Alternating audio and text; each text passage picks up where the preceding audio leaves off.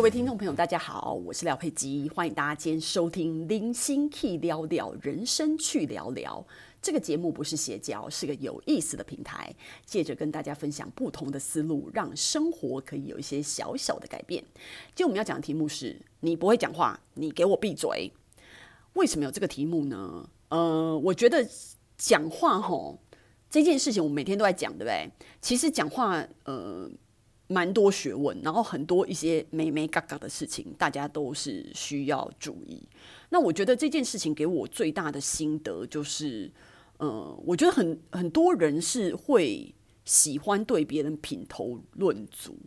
那这这些人，他就是把自己站在一个制高点上，就觉得自己优于别人，所以每次那种品头论足，就是为为为什么我有资格对你品头论足，就好好像人家来参加比赛，然后你是评审，然后所以那你评审就是为为什么是评审？因为你比较优嘛，所以你可以判断这些参赛者的好坏，所以你可以对人家嗯、的表演可以有一些评语，然后可以给人家打分，就一一副是这个样子。可是，在生活上你不是评审，OK？所以你没有资格对。对别人品头论足，我觉得廖佩基的，当然我妈妈已经过世了，但是我觉得我妈妈这一辈子给我最大、最大、最好的榜样，就是我觉得这个世界上没有一个人的嘴巴比我妈还要干净。她从来、从来我都没有听过她批评过任何一个人。那种点很像我我我觉得举一个例子，大家比较明白哦。比如说，如果小时候你带朋友回家，然后或者是说国中高中的时候你带朋友，反正就是那种同学啊或者是朋友回家，然后你会发现有些妈妈就会跟你讲说：“廖佩基，哎，你这个同学看起来。”穿的那么破烂，他家境是不好啊？哎，我觉得你这同学是不是功课很差啊？我觉得你下次就不要跟这种功课很差的人在一起啊！你当然要跟功课好的人在一起啊。然后这个同学长得很丑哎，然后什么的，就是你知道有些妈妈会在。就是你的同学或朋友离开以后，然后会开始对你进行一些你的朋友或同学的背景的拷问，然后企图想要知道别人的那个身家背景是怎么样啊，然后在学校的表现怎么样啊，然后以及对别人的外表品头论足。我觉得这些家长，我觉得被这些家长生到小孩很倒霉。因为我觉得这些家长就是很碎嘴，然后很像嗜血的鲨鱼，然后自己以为自己了不起，然后可以去评断别人，就很像你知道，就就像我我那个我的朋友告诉我过，他被那个。嗯，有一个朋友邀请去参加吃，呃，就是去一顿晚餐吧。然后那顿晚餐可能就是他们家，就是他的朋友的家境是比较好的。然后就是呃，吃的一个比较尊贵的晚餐，可以这样讲好了。可是其实也还好啦，就在饭店里面的一个晚餐而已。然后就是期间那个呃，他的朋友的父亲就是对我朋友在那边问东问西，然后感觉就是好像就是。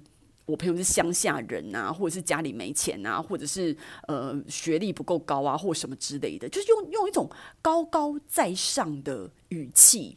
然后去跟人家讲话，然后或者是自己以为自己是长辈，然后自己以为家里比较有钱，就是站在就是我刚刚说的站在制高点上，然后用一种高优于别人的口气跟别人讲话，我觉得真的是很糟糕诶。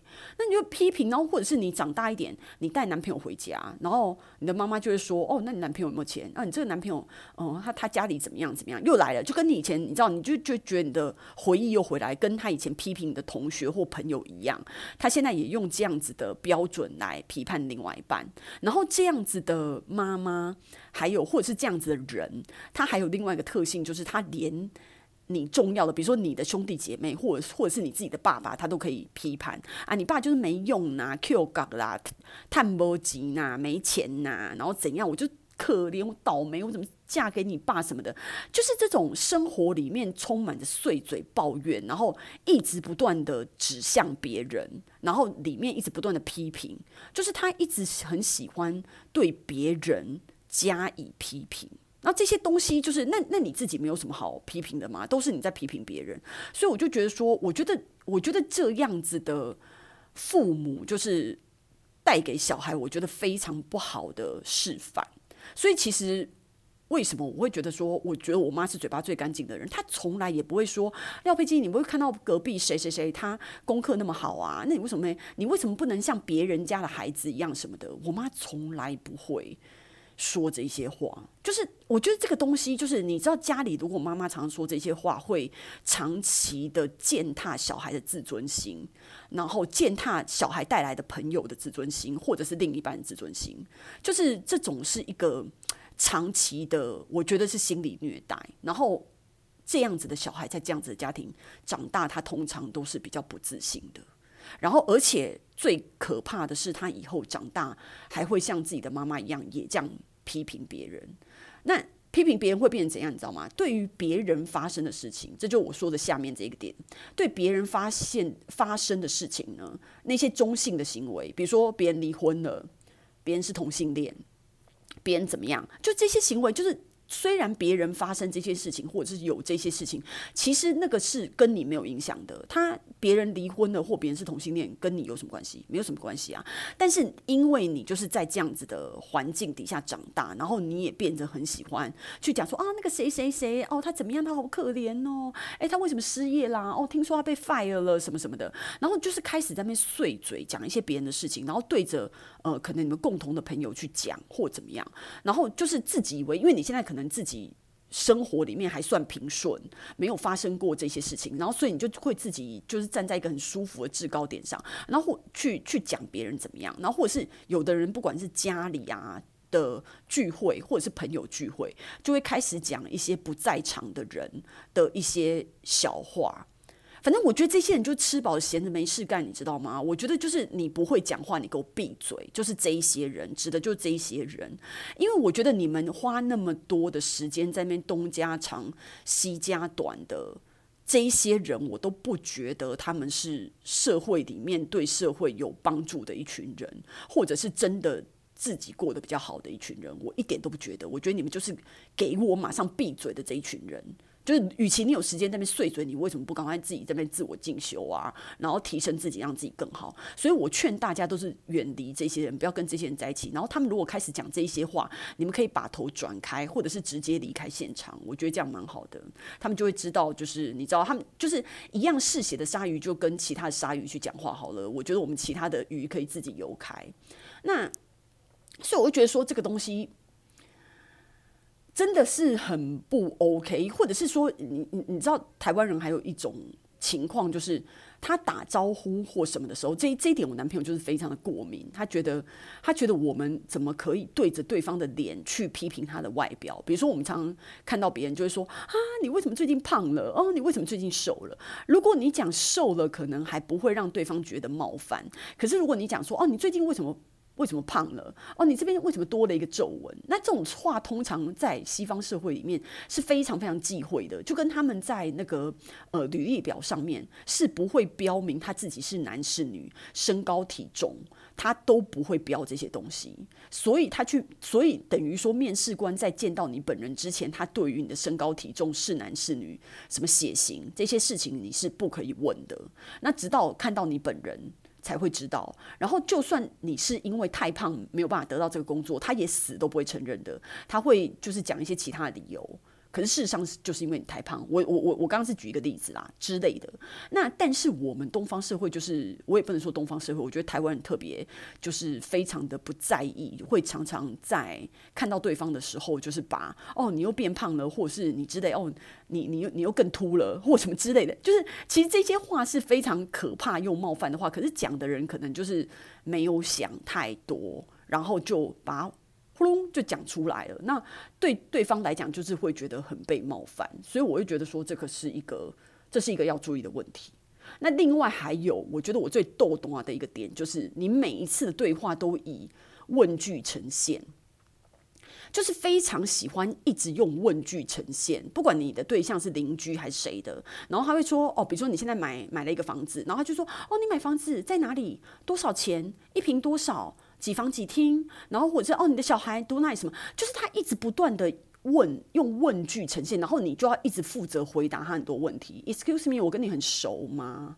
然后以及为，我觉得这个东西不是一个隐私吗？不是人家主动提起，你听一听，你觉得 OK，可是没有道理，别人要一直一连串的回答你的问句吧。我觉得一直用问句，就是你前面你每跟人家讲话十句里面有八句是问句的人，是非常没水准的人。我必须要这样讲。我觉得一直用问句来开口是很不 OK 的。我觉得那个东西就是非常的冒犯，跟非常的刺探隐私，跟就是我觉得那个亲疏远近没有。斟酌好，因为很多人就是你，他根本跟你不熟，他根本才跟你见过两次面，他就会一直问一些哦，你薪水多少啊？你老公在哪里工作啊？什么的之类的，然后或者是自己。呃，主动揣测你结婚了吗？你有几个小孩？就是这种让人家非常不爽，然后或者是他根本搞不清楚你们的关系，就有人会在那乱讲。比如说，如果男女朋友出去，然后他就会说：“哦，你妈或你爸，或者是你姐什么的，就乱揣测，然后让对方听了以后非常不舒服，就觉得哦，我比我男朋友老那么多吗？为什么变他妈了或什么的？”我我是随便举一些例子，但你知道我的意思，就是这种用对话呈现，或者是自己莫名其妙的下一个结论，都会让对方觉得非常的错恶。然后跟被冒犯，我就觉得这个东西，你这些人，我觉得你们也可以闭嘴了，好不好？然后接下来呢的状况，我是觉得还有一些人是他讲话讲很久，一个简单的意思表达很久。那这些人，我都我都统一称他们是破题困难症。那他们为什么会有破题困难症？我觉得跟他们脑筋没有先整理好就随便开口有关。就是你你你你对于开口非常的热情，就是喜欢哇啦哇啦的讲个不停。可是你在讲这些话的时候，就废话一箩筐，跟没有主轴。那我觉得这样子就是会非常的困扰，因为我觉得以。嗯，以现在这个社会，其实大家没有什么耐心听你在那边长篇大论。不管你在工作上，还是就算我觉得我现在录 podcast 也是一样啊。就是为什么我 podcast 都尽量就是浓缩在一个时间里面，比如说十分钟、十五分钟这样。你浓缩在这个时间里面，你把重点都讲一讲，别人在这个。呃，注意力集中很好的时候，他可以很快的 catch 到你的重点。那可是如果你这样哇啦哇啦讲一个小时，就变成一个聊天，你知道吗？那聊天就变成随便听一听，因为你没有办法长时间保持这样的注意力。那尤其是像我们在职场上工作的时候，我觉得我对于我觉得我们工作场合是非常非常需要在意这件事情的。我从以前工作就开始养成习惯，我跟老板。报告事情，就算是芝麻绿豆小事情，就算是一句话就讲完的事情，我都会在脑子里面先练习一遍，然后都是自己跟自己讲一遍，我才会去跟我老板讲。我不会这么哇啦哇，因为这样子就是完全浪费他的时间，以及就是老板是很忙的，他没有。他没有办法听你在那边毫无重点的讲很久，那或者是你在开会的时候也是毫无重点的讲很久。很多老板他就会说：“哦，虽然我没有准备，但是我也可以来那个跟大家说一说。”那因为你你是老板嘛，大家也不好意思不让你说。然后你一说，这边废话一箩筐讲一个小时，就跟以前我们小时候升旗一样，你知道吗？校长就是很喜欢让大家在烈日底下，然后哇啦哇啦讲个没完。然后别人在晒太阳，他在升旗台上，他在司令台上，他不需要晒太阳。然后呢？所以他自己讲的很爽，可是他把他自己的爽建筑在别人痛苦上，然后所有这些小孩就要在大太阳底下听一大堆废话，然后到最后就是被晒昏，然后晕倒，这种事情都是有的啊。所以我就觉得说，这些废话一箩筐，脑筋没整理好就先开口的这些人，你们也可以给我闭嘴。那但最后呢，我必须要讲哦，虽然我一直叫大家闭嘴，对不对？但是最后我的 ending 之前，我要跟大家讲，我觉得没有礼貌的静默更令人火大。虽然我刚刚前面讲的那些例子都是叫你给我闭嘴，但是很多时候，比如说，嗯，我举个例子，比如说我在开会的时候，然后有时候我我我我我就讲了一个，我我可能讲了一个我发表的意见，或者是给你们一个 comment，然后。对方就没有讲话，对方没有讲话会引起我非常大愤怒，因为我觉得你现在，我就会说，excuse me，你现在不讲话是什么？你在看电视吗？你以为你现在在看电视吗？我们现在在开会，你的老板跟你讲话，你要有所回应。然后他可能会说我不知道讲什么，那我说就算你不知道讲什么，你就会说我不知道讲什么，而不是莫名其妙的静默。或者是像现在就是有疫情的关系，大家不是都电话会议吗？然后电话会议你有时候讲一讲以后，然后大家就静默，然后我觉得喂喂喂喂，你们在吗？什么的？因为你根本你你如果因为你看不到对方的脸的情况之下，如果你只是在讲电话，或者是纯粹的电话会议，它不是一个视讯会议的话，那那么你在讲话的逻辑跟你在思考，比如说我讲完以后，我就会说以上，以上的意思就代表说我已经讲完了，然后下面那个人可以接话。那如果你没有这样子的话，你就是完全没有系统的这边。乱讲，或者是说你不直接不讲，那不讲人家就觉得说，哎，现在收讯不良吗？现在电话挂了吗？那面对面还更糟糕，面对面就是你你你有可能老板跟你讲一件事情，然后你是不回应，你最少也要讲说是，嗯，我觉得怎么样？就是你一定要有一点反应，do something，你不可能就是完全老板讲完以后，或者是你同事跟你讲完以后，然后你完全静默。你请问你故障了吗？不可能是这样啊！而且我觉得这种静默是最大的无礼，非常的没有礼貌。所以这些人他是相反，因为前面的人我都我都会骂说你给我闭嘴，然后现在这些人我就会说你现在给我讲话，就是会有这样子的状况。所以我觉得，嗯，我觉得对话这件事情是我们每天都会发生的事情，但我觉得大家应该要在这个点上多加注意，远离三姑六婆。